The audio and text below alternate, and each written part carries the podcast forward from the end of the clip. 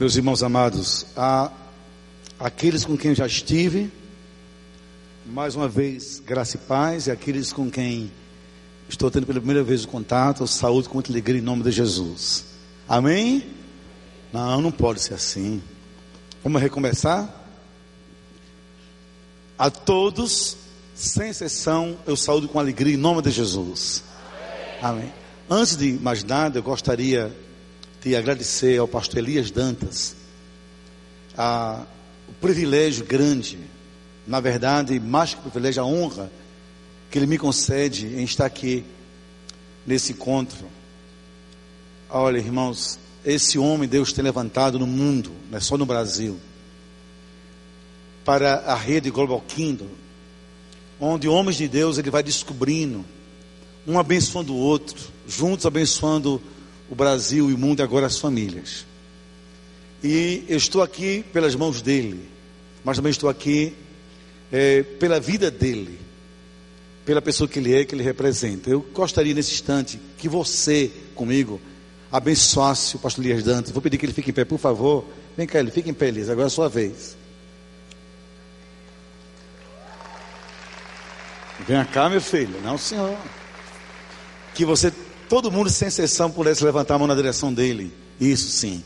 Diga assim, Pastor Elias, obrigado pela sua vida, por se permitir ser usado por Deus e abençoar nossas vidas, ministérios, o Brasil e o mundo. Deus te abençoe. Amém. Agora pode aplaudir de verdade. Obrigado, Elias. Obrigado pela sua vida, que é preciosa. Muito preciosa.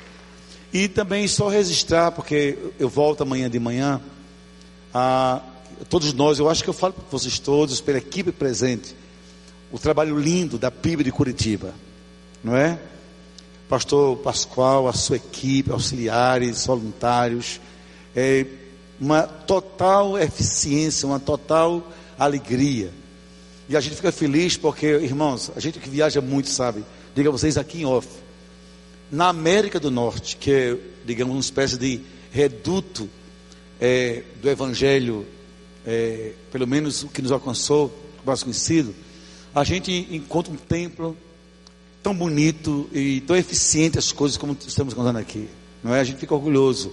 Então, vamos, mesmo que não esteja aqui, mas a gente pode dizer, Deus escuta, e onde ele estiver, Deus fala o coração dele. Diga assim, Pastor Pascoal, Deus te abençoe, e obrigado por tudo e sua equipe em nome de Jesus.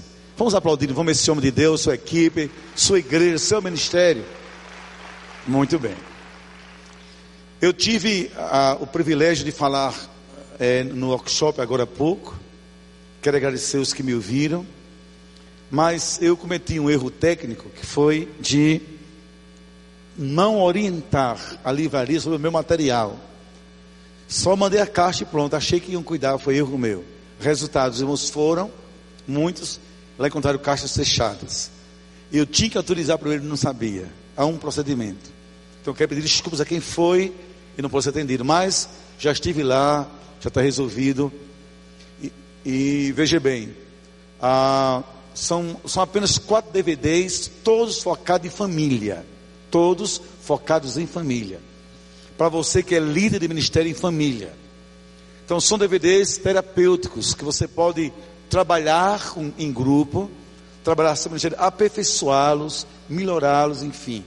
Ah, ah, existe um custo porque é, a vida é assim, mas eu não vivo disso, nem trouxe para vender e ganhar lucro de jeito nenhum, para abençoar vidas. Então estão na livraria. Ah, eu falo um deles sobre como às vezes as famílias encontram, as pessoas encontram na sua casa é, um sabor amargo na mesa da família, os cálices amargos na família. Saber usar essa metáfora para trazer cura para a família, parte do líder, é uma bênção muito grande. Um outro fala sobre as janelas, que vou trabalhar agora à tarde.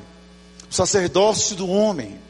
E, sobretudo, a gente vai pensar sobre também os fundamentos da família. Apenas isso está na livraria, se você quiser depois, está tudo pronto. Eu só queria pedir permissão ao pessoal do controle para liberar a imagem do meu estudo aqui, a cultura e como ela atenta contra a família enquanto projeto de Deus. É possível? Isso. Meus irmãos, mesmo sendo uma plenária, eu quero, assim, trabalhar um tema bem contemporâneo, bem atual com vocês, líderes de famílias, ministérios com famílias. E nós temos todo o respeito à liderança. Vocês são, digamos, matéria-prima de Deus nesse ministério, parceiros de Deus nesse cuidado com a família. E eu quero fazer um recorte sobre o ministério com família, o ministério com casais e a confrontação da cultura com a qual nós lidamos, contra a qual nós lutamos e que nos amedronta, nos apavora, nos sufoca, nos ameaça, nos desafia. Mas uma coisa é certa: tais é, confrontações são desafios. Para que nessa guerra pela família, nós não tenhamos medo, assumamos a postura de um Davi, que sabe não somente as armas que possui, mas sabe o Deus pelo qual luta. E não tenha medo dos Golias da vida, porque apenas são Golias, mas Golias sem Deus são apenas gigantes no chão. Nós somos de Deus os guerreiros, e Deus conta conosco. Amém? Vamos ficar todos em pé, por favor.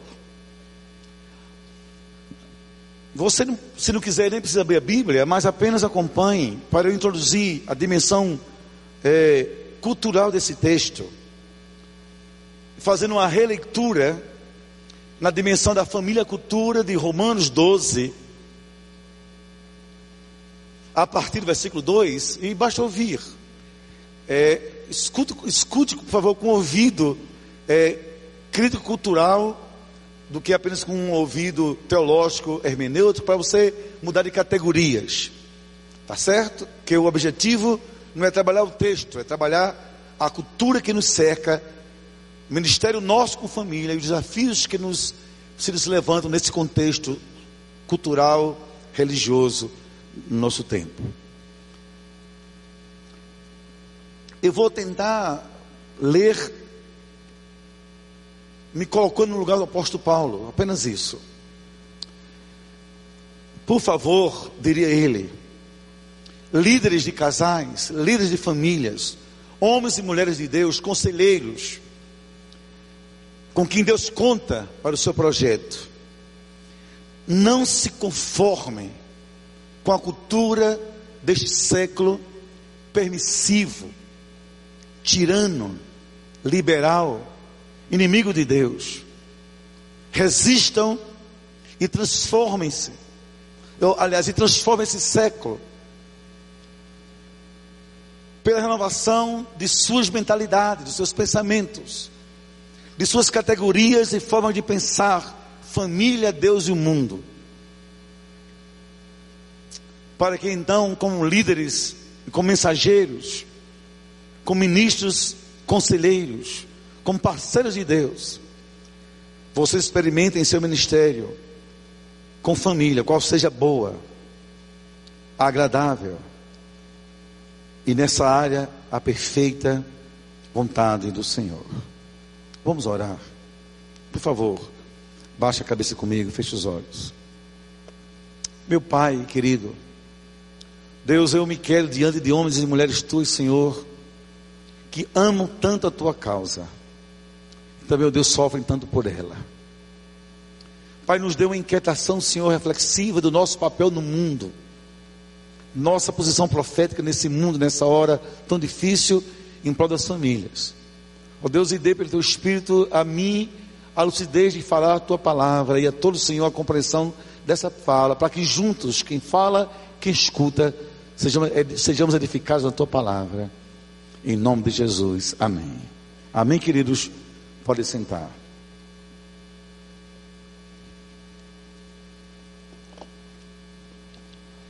Quando eu era recém-formado, eu tinha apenas 22 anos de idade, formado em teologia no Recife.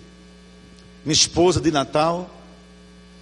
E um grupo de colegas meus perguntou-me: Estevão, Você vai fixar residência onde?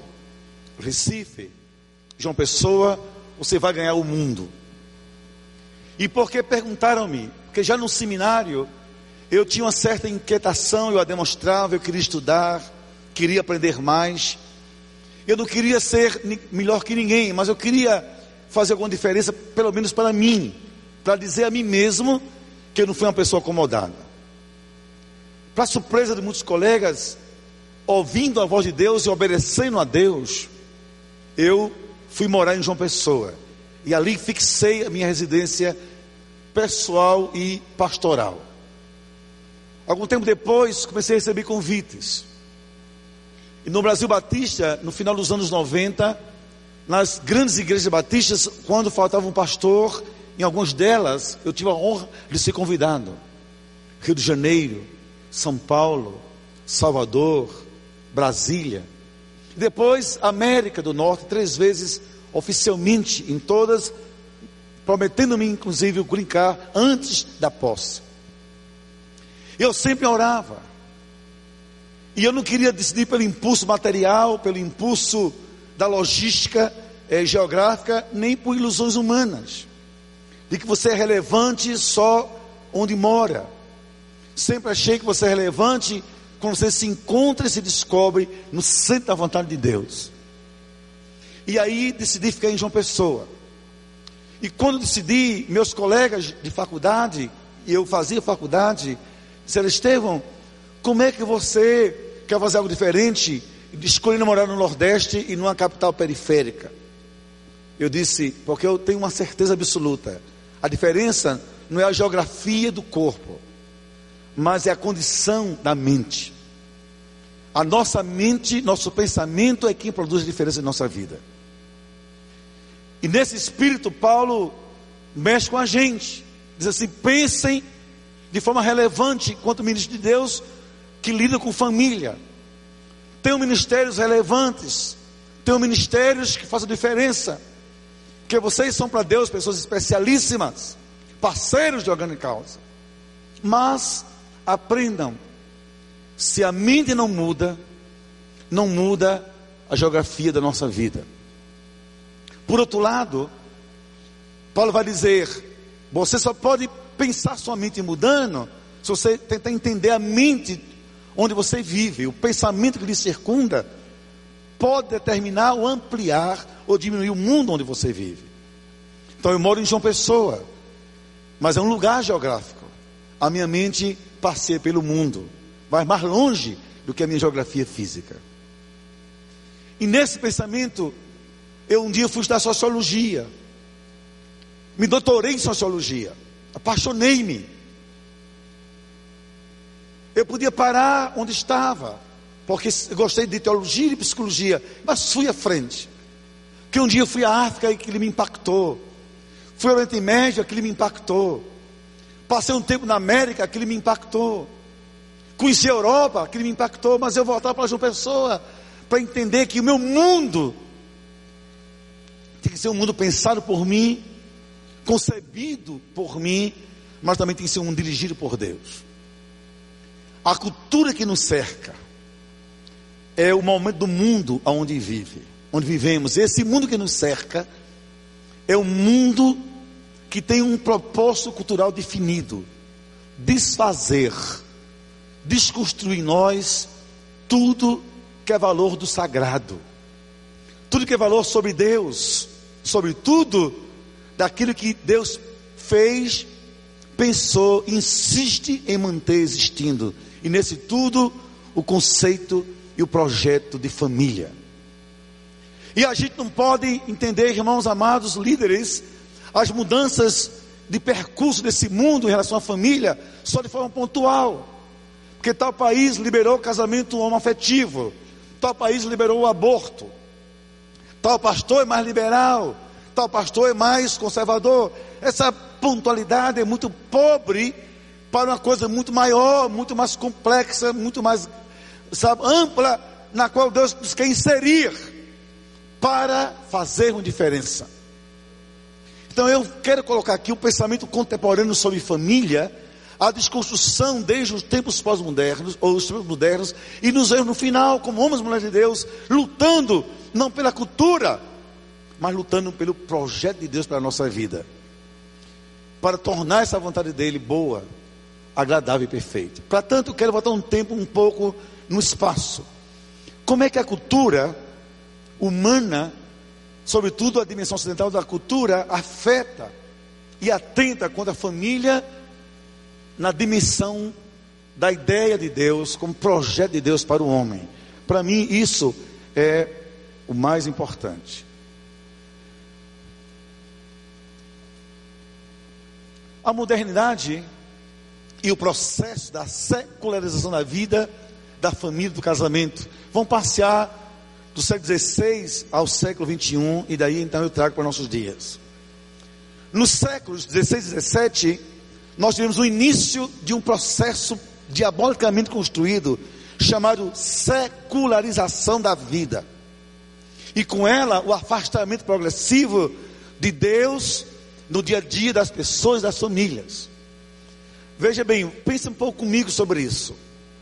Houve um tempo em que toda a cultura humana ela dava algum jeito, mas colocava Deus no cotidiano, Deus no dia a dia, na, sobretudo na casa.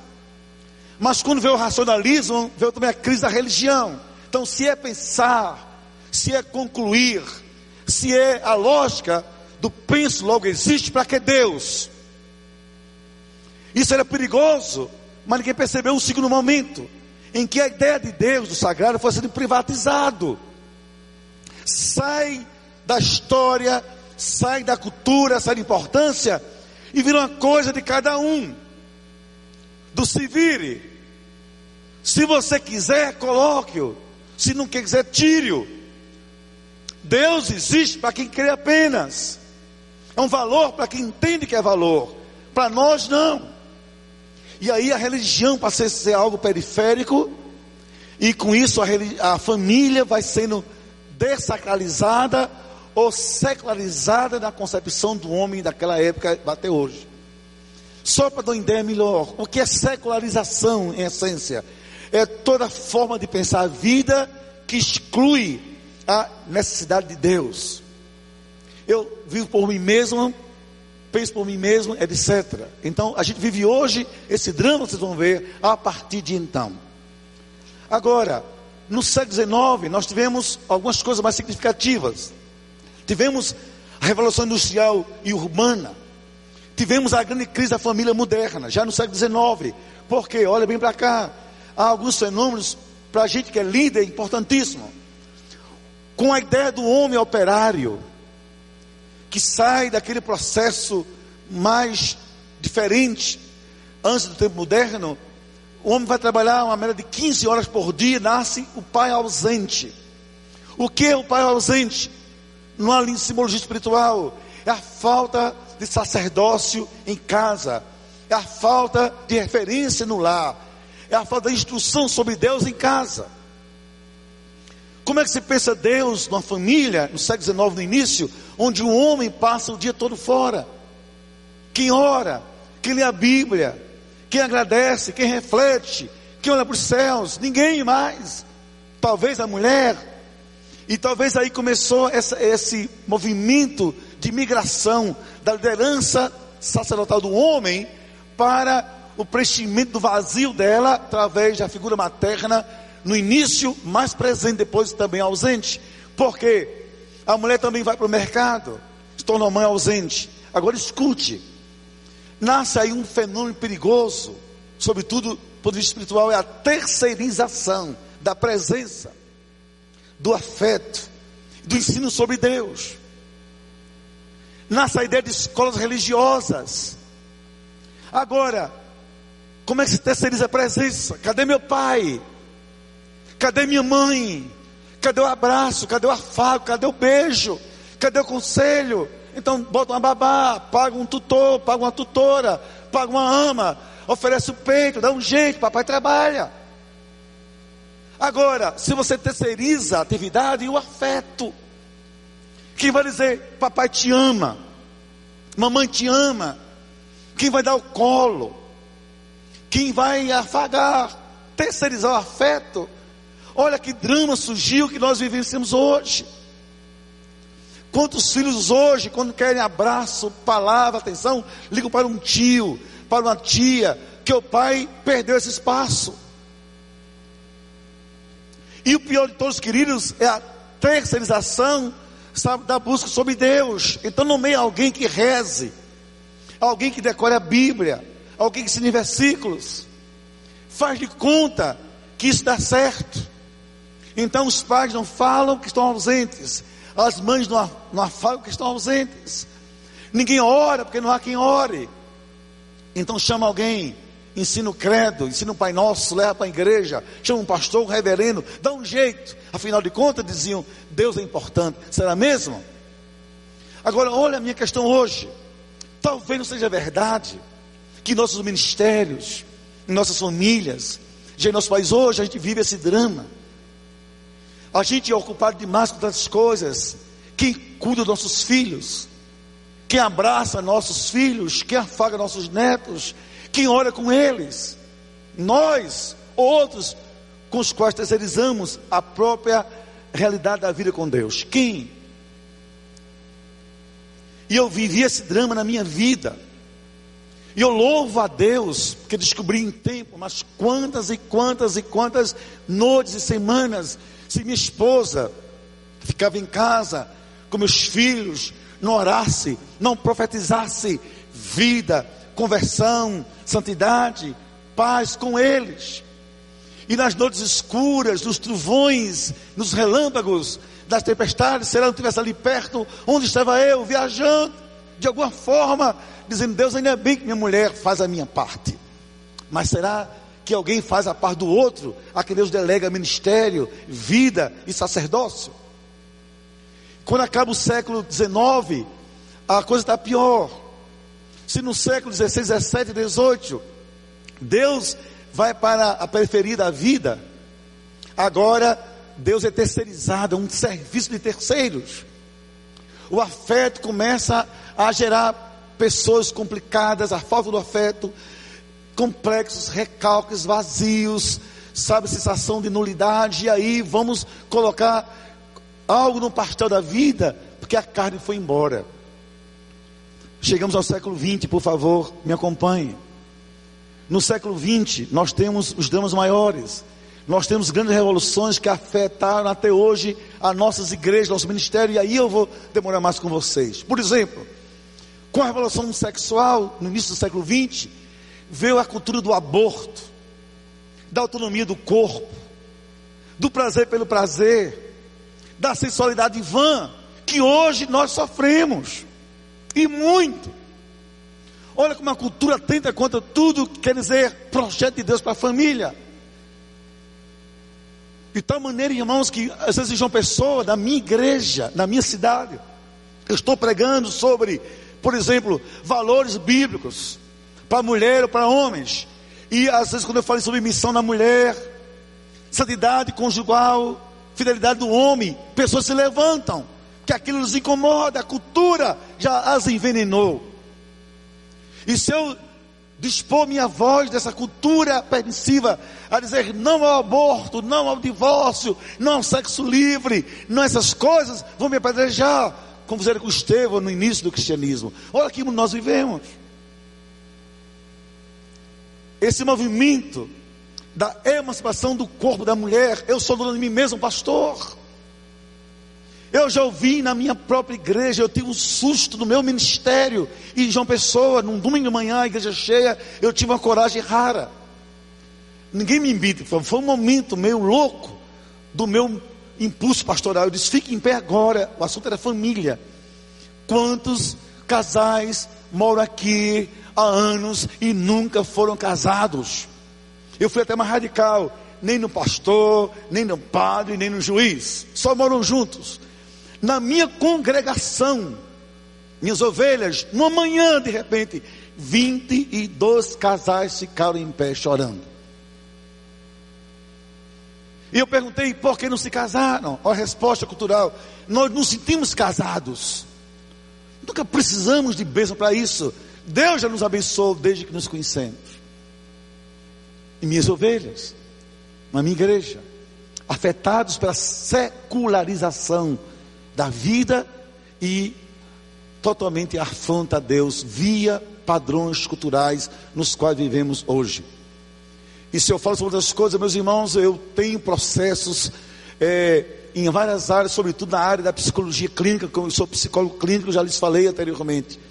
Proposições contra a união homoafetiva, posições contra o aborto. Mulheres se levantam de uma pessoa e dizem não, pastor Estevão está ultrapassado, vão a debates agressivos, é difícil. Mas a cultura não pode calar a nossa voz. E hoje a gente vive um momento assim no mundo: homens e mulheres vivem em competição, independência, individualistas. O mundo vai mudando e a gente vive essa crise. Agora, por favor, vejam bem. Estamos no século 21 e eu quero parar aqui por causa dos nossos ministérios.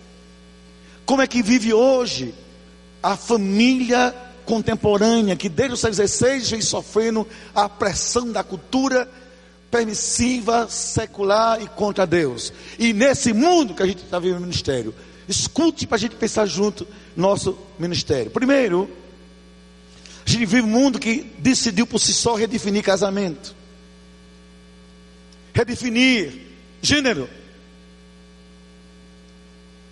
redefiniu. Casamento para esse mundo não é uma ordenança divina é um acidente cultural.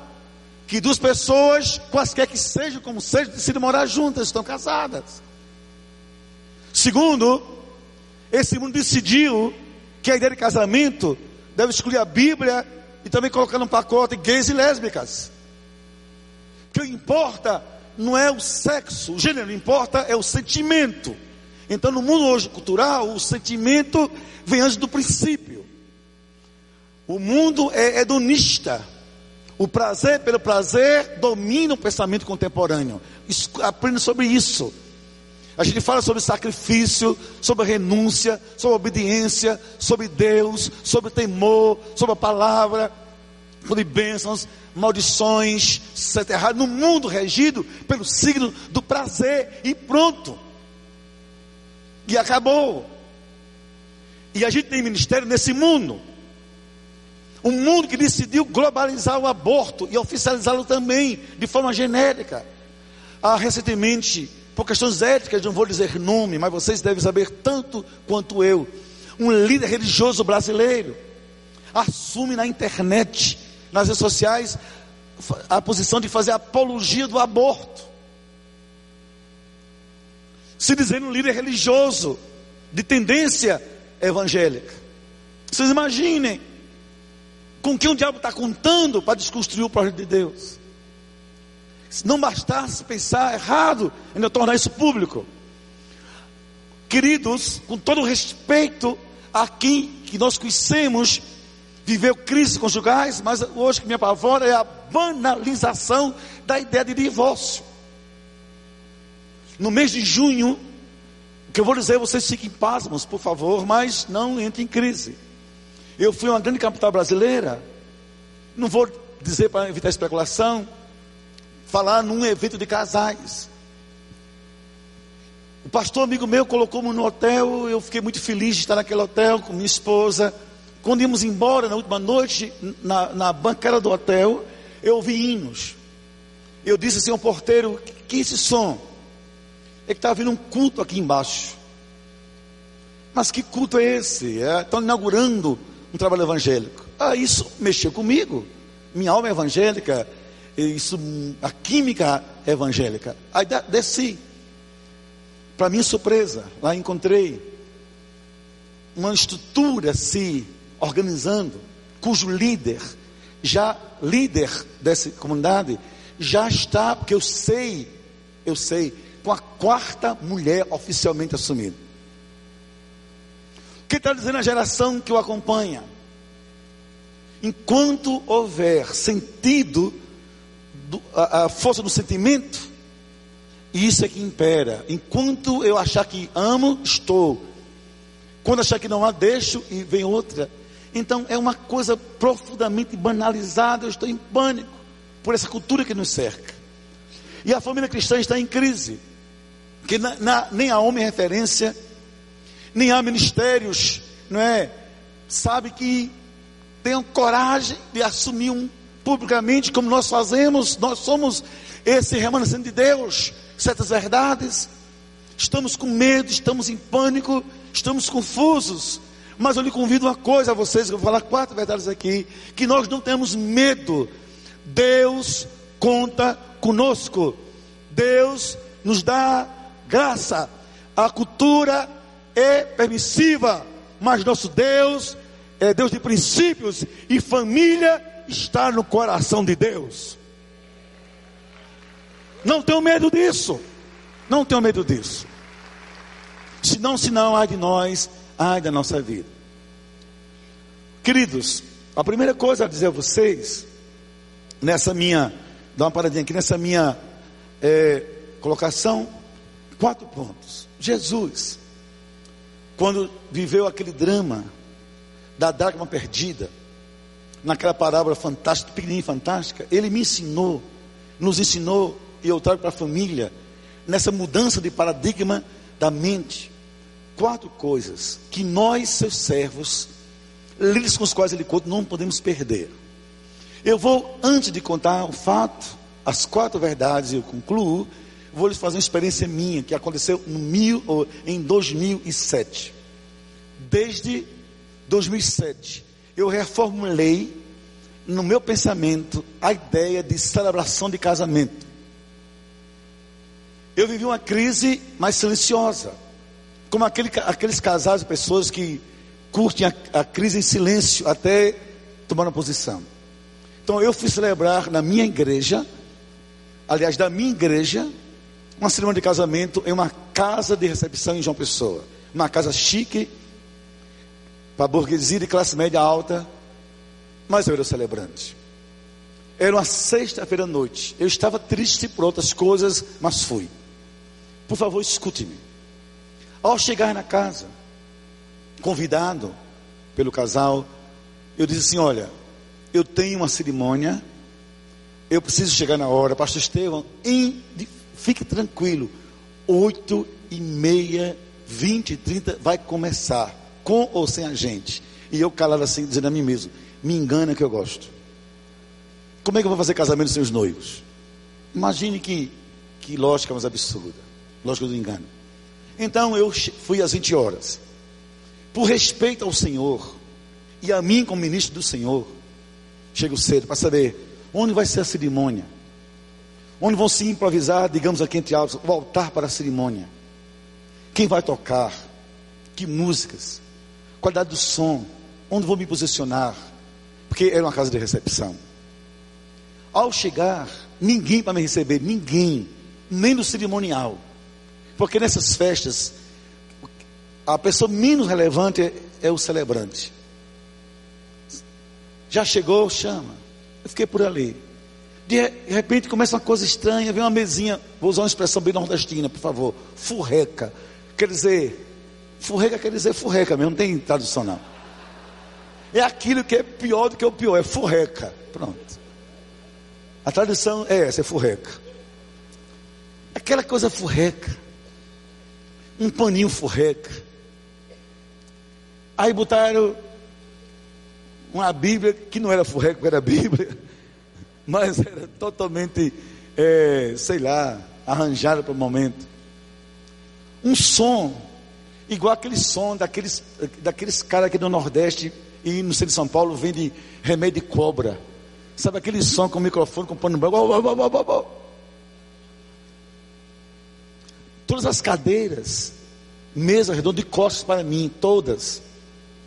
Algumas pessoas chegando, 20, 15, 20, 20, nos casais, e um garçom servindo já o uísque. Escute o garçom servindo uísque. Escute-me. O casal de noivos evangélicos. E ela, a noiva e os pais da minha igreja. Uísque. E o garçom educadamente disse, reverendo, que é uma dose. E eu educadamente, deixa para depois, momento. Aí a coisa vai, dá oito e meia, ninguém chega. Nem cerimonial. 8h40. Chega uma mulher estressada é do cerimonial. Pastor Estevão, que o senhor chegou. Assim, como se eu fosse um sinarista recém é, chegado ao seminário fazendo um curso de administração eclesiástica cerimonial. Olha, os noivos vão entrar por aqui, o senhor fica aqui. E eu digo assim: diga mais, Satanás, o que é que eu vou fazer no meu lugar? Aí você faz isso, eu já estava me irritando, já era 8h45.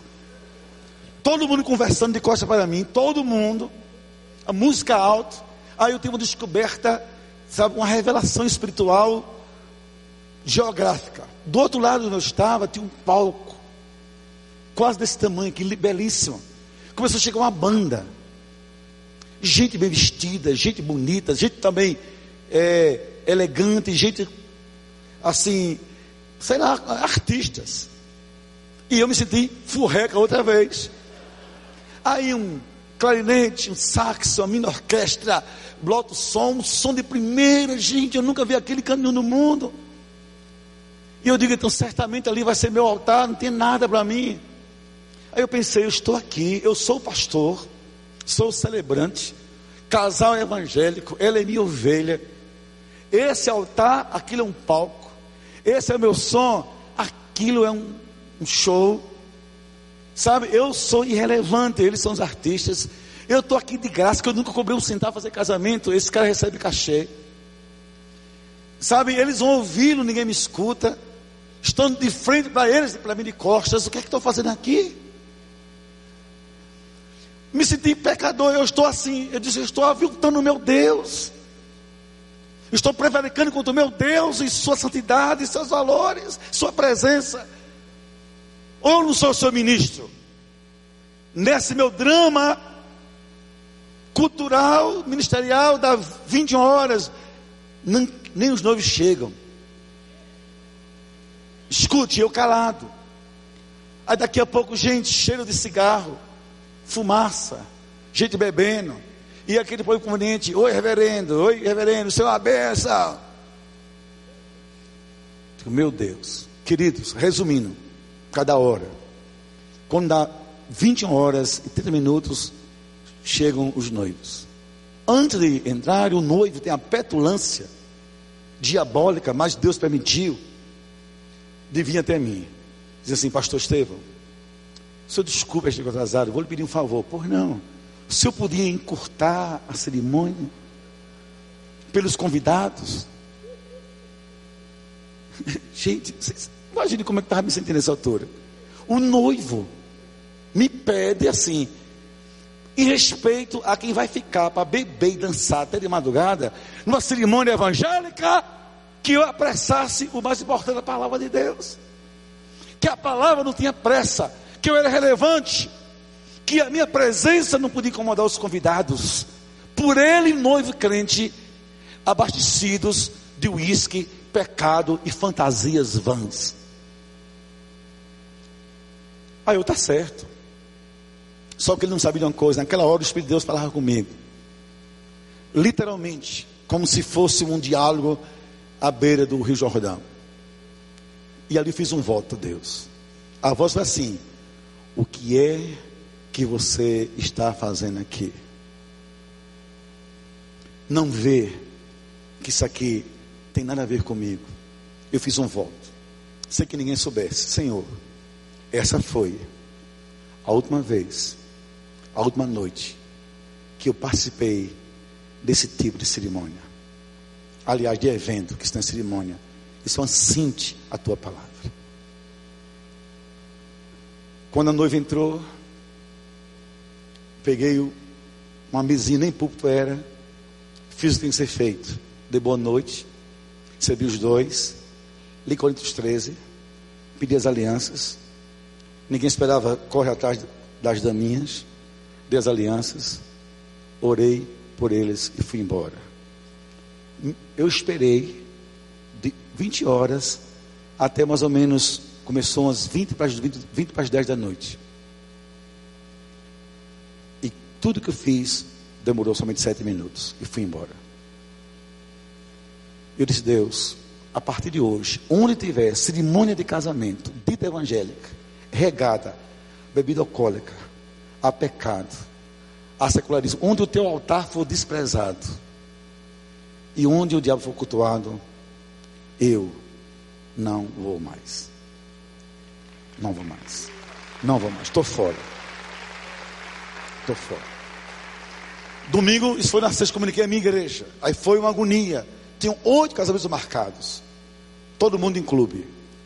Desde então, minha igreja sabe, eu decidi não fazer mais cerimônia nesse tipo de espaço público. Por quê? Volto a dizer, porque a secularização é isso, é um estilo de vida que mantém a religiosidade, mas despreza a importância da presença de Deus. Quem somos nós, líderes de família? Somos pessoas com as quais Deus conta para resgatar um sagrado que o mundo sequestrou, restaurar um valor que o mundo perdeu, repensar uma mesa que o diabo já destruiu há muitos anos. E eu quero encerrar dizendo a você quatro verdades, quatro princípios, quatro valores que você não pode perder na condição de ministro, líder desse ministério de família, no mundo em que o secularismo já venceu e faz muito tempo. Primeiro, olha para mim, nunca perca na sua casa e para os demais, como ministério, o senso que família é sagrado para Deus. Essa dimensão do sagrado tem que permear nossa alma e tem que configurar toda a nossa forma de viver. Nós vivemos para Deus, somos ministros de Deus, e o pensar do mundo não pode contaminar a nossa consciência. Eu estou aqui para servir ao Deus que é santo, santo, santo, santo. Ele conta comigo para resgatar na família também a glória da sua santidade. Diga não. Quando a Bíblia disser não. Diga não. Quando tiver consciência que Deus não cela aquilo. Diga não. Ainda que nem todo mundo lhe compreenda, mas diga não. E dê uma explicação simples. Por que não, pastor? Porque eu tenho compromisso com meu Senhor. E meu Senhor é quem dirige a minha vida. E a sua vontade formata a minha forma de pensar e de viver. Resgate isso.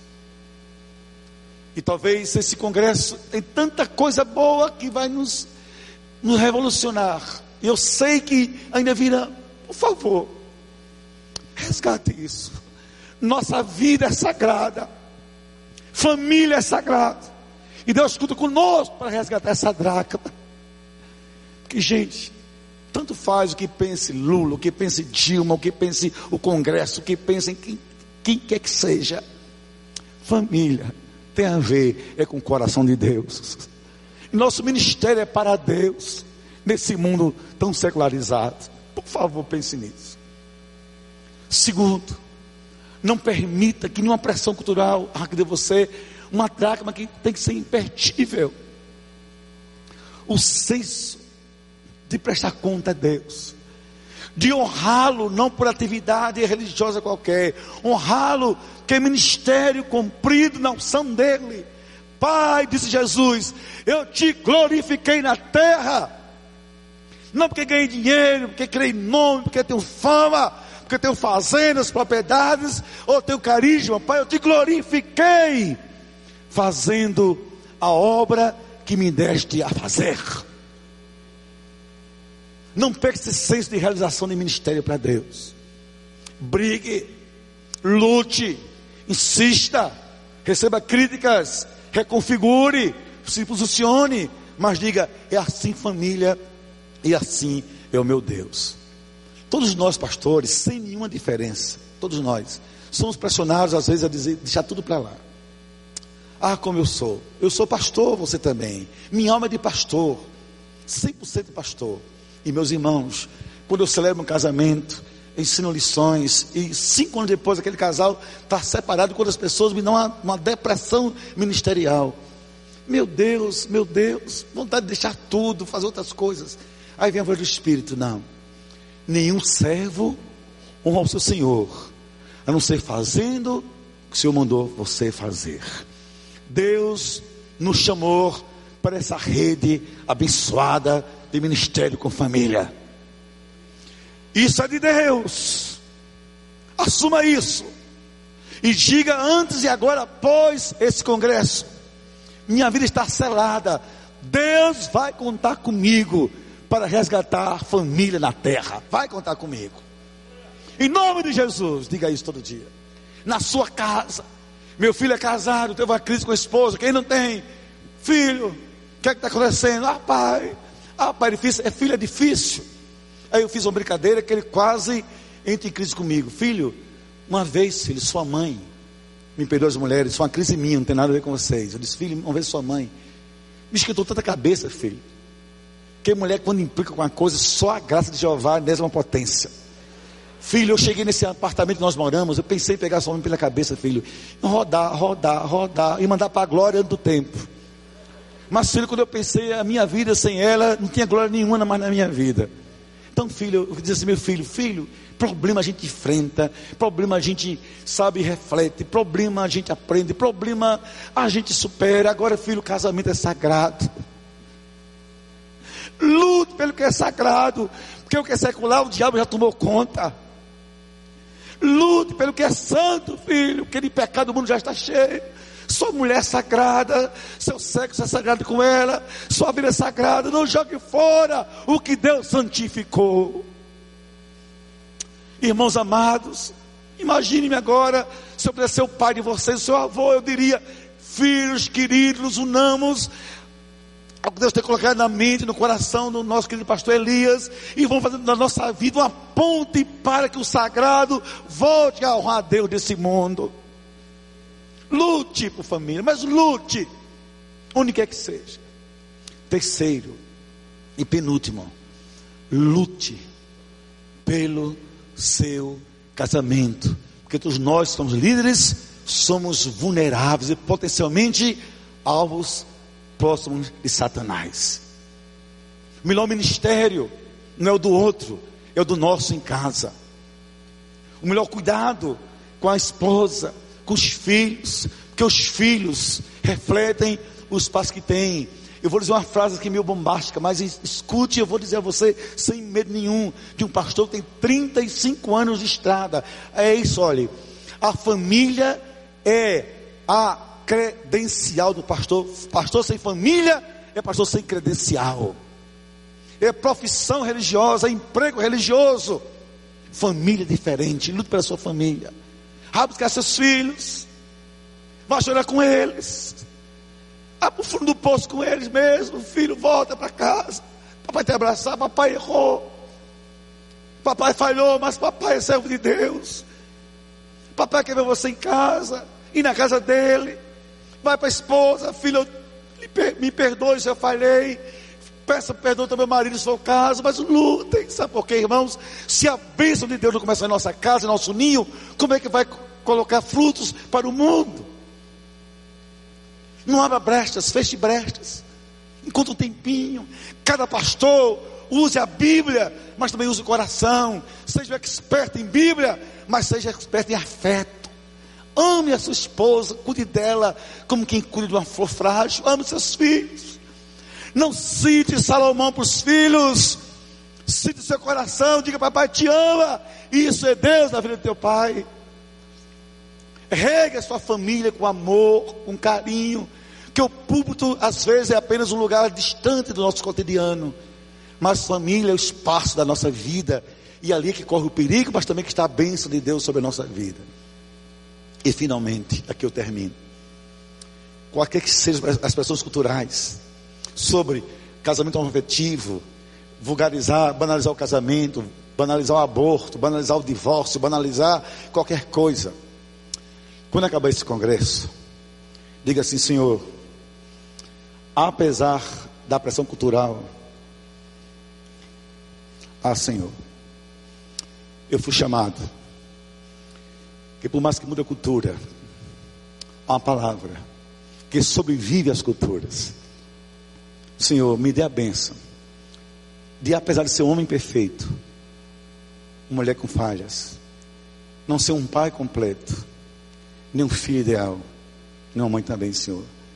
Mas me dê a bênção de saber olhar para mim à luz da tua palavra, para além das culturas, fundamento da tua vontade, que é boa, agradável e perfeita. Deus nos abençoe, queridos, e nos faça homens e mulheres, agentes de um tempo em que, mais que cultura, pregamos: Deus vive, Deus vive, Deus vive. Por isso, salve a família para sempre. Em nome de Jesus. Amém, amém. Deus abençoe a todos. Deus abençoe a todos.